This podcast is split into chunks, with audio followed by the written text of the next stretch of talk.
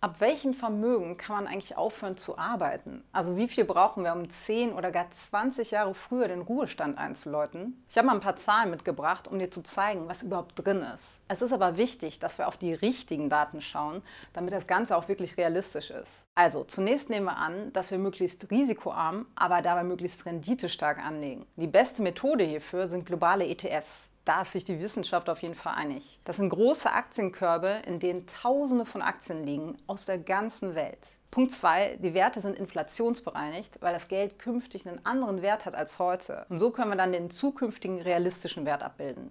Punkt Nummer 3, alle Werte sind nach Steuern. Die werden nämlich sonst auch gerne mal vergessen. Außerdem nehmen wir für die Rente, also wenn du aufhörst zu arbeiten, eine nur halb so hohe Rendite wie in der Ansparphase an. Wir sollten nämlich dann, wenn wir das Geld wirklich brauchen, auch konservativer anlegen, damit wir nicht in Gefahr laufen, dass unser Geld am Ende nicht reicht, weil es gerade schlecht an der Börse aussieht. Darum legen wir dann einen Teil auch in Bankguthaben oder in Staatsanleihen an. Das ist natürlich eher eine vorsichtige Rechnung, aber wir wollen ja auch mit einem guten Gefühl in den Ruhestand gehen und uns dann nicht sorgen müssen. Apropos vorsichtig, wir gehen außerdem davon aus, dass dein Vermögen bis zu 90 bis 30 reichen muss. Aktuell liegt die Lebenserwartung durchschnittlich nur bei rund 80 Jahren, aber man weiß ja nie. Mal am Rande dazu, ein interessanter Fakt, den die meisten gar nicht wissen oder wissen wollen, ist, dass es vermögende Menschen statistisch gesehen nur ganz selten überhaupt schaffen, ihr Geld ansatzweise aufzubrauchen. Sie bauen meist viel zu lange noch weiteres Vermögen auf, wenn sie eigentlich von ihren Ersparnissen längst ein entspanntes Leben führen könnten und sich beispielsweise jegliche Reise leisten könnten, ohne weiter arbeiten zu müssen.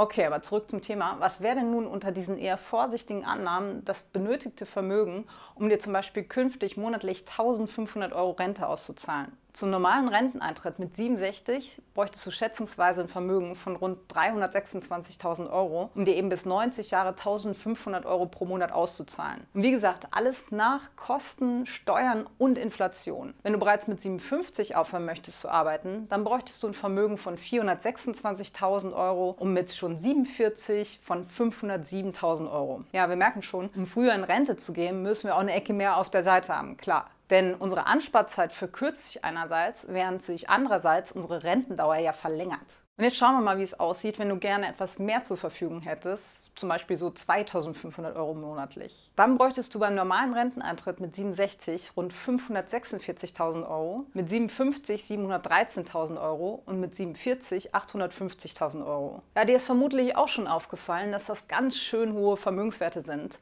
auf die wir hier so schauen. Und wenn man sich mit dem Thema bislang noch nicht viel beschäftigt hat, dann kann das auch unheimlich demotivierend wirken. Ja, wie soll man denn so viel Geld zusammenbekommen? Ich habe aber gute Nachrichten. Wir unterschätzen meist total, was möglich ist, wenn wir langfristig investieren. Also wenn du zum Beispiel mit 30 Jahren 20.000 Euro auf einen Schlag investierst und ab dann jeden Monat noch 500 Euro, dann hast du bereits mit 57 Jahren die genannten 426.000 Euro beisammen und kannst dir ab dann die monatlichen 1.500 Euro Rente auszahlen. Also das finde ich persönlich sind auf jeden Fall gute Nachrichten. Mit kontinuierlichem Investieren von überschaubaren Beträgen, dann können wir auch ein hohes Vermögen erreichen, ohne im Lotto gewinnen zu müssen. Und das ist so viel realistischer und für die meisten Leute machbar. Wir haben übrigens eine umfangreiche Tabelle erstellt, wo du für ganz verschiedene Renteneintrittsalter und verschiedene Rentenhöhen mal schauen kannst, was für ein Vermögen schätzungsweise benötigt wird. Lade dir einfach hier herunter und den Link, den findest du auch in der Beschreibung. Aber ich habe noch mal gute Nachrichten. Es gibt eine Möglichkeit, dass du sogar mit kleineren Vermögen als den hier genannten auskommst. Dabei kommt es auf eine wichtige Sache an, Flexibilität.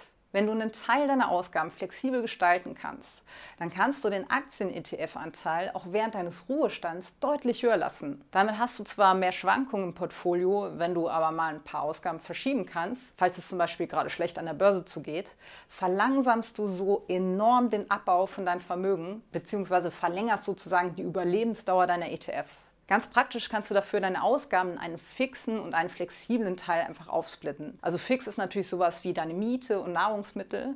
Die müssen immer zur Verfügung stehen, die müssen immer finanziert werden. Und in den flexiblen Teil, da können sowas wie Reisen, Essen gehen oder größere Anschaffungen fallen, die sich auch mal schieben lassen. Gerade wenn du früher als mit 67 in Rente gehen willst, wird es immer hilfreicher, auch im Ruhestand den Aktienanteil eben hochzuhalten, um noch weiterhin mehr Rendite zu erzielen. Aber wie gesagt, das geht eben nur, wenn du mit deinen Ausgaben in Teilen flexibel bist. Sonst kommst du um einen höheren defensiven Anteil, der keine Rendite bringt, nicht drum herum und musst eben auch vorher mehr Gesamtvermögen ansparen. Klar, ordentlich zu investieren hilft in jedem Falle mit der absolut größten Wahrscheinlichkeit, früher ausgesorgt zu haben. Es gibt aber noch ein paar andere Aspekte, die dir helfen können. Ich zeige darum jetzt noch ein paar Optionen auf, aber natürlich ist hierfür eigentlich deutlich mehr Kontext nötig.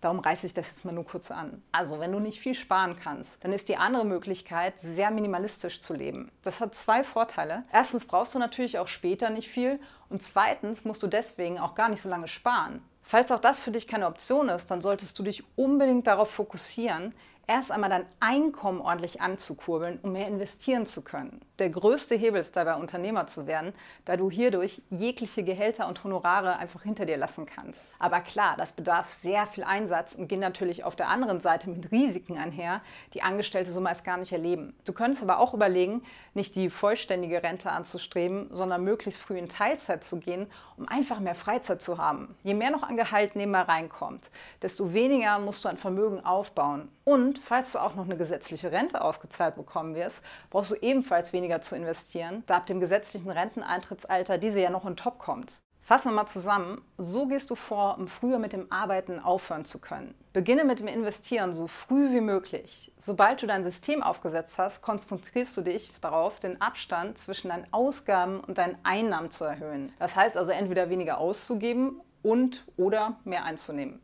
Dadurch erhöht sich deine Sparrate natürlich am meisten. Solltest du in der Rente deine Ausgaben zumindest in Teilen flexibel handhaben können, dann brauchst du einen kleineren defensiven Anteil und kannst weiterhin Rendite stärker anlegen. Das reduziert das Vermögen, das du für die Rente ansparen musst. Wenn du all diese Punkte zusammenbringst, dann entstehen sich selbst verstärkende Effekte und die finanzielle Unabhängigkeit rückt in richtig greifbare Nähe, versprochen. Du kannst natürlich auch jetzt erstmal klein starten und dann in ein paar Jahren erneut evaluieren, wo du stehst und nochmal hochrechnen, was möglich ist. Das ist auch total okay. Da musst du aber vermutlich deutlich mehr investieren, weil du deine wichtigsten Investmentjahre nicht richtig genutzt hast. Am besten schaust du dir also mal unser Webinar zum Thema an, denn danach kannst du sofort starten und heute schon deine Zeit zur finanziellen Unabhängigkeit verkürzen. Außerdem gewinnst du so Sicherheit, wie das Ganze funktioniert, gerade wenn du dich noch gar nicht auskennst. Wir haben so bereits Tausenden von Menschen helfen können, die jetzt auf dem Weg in ihre finanzielle Unabhängigkeit sind.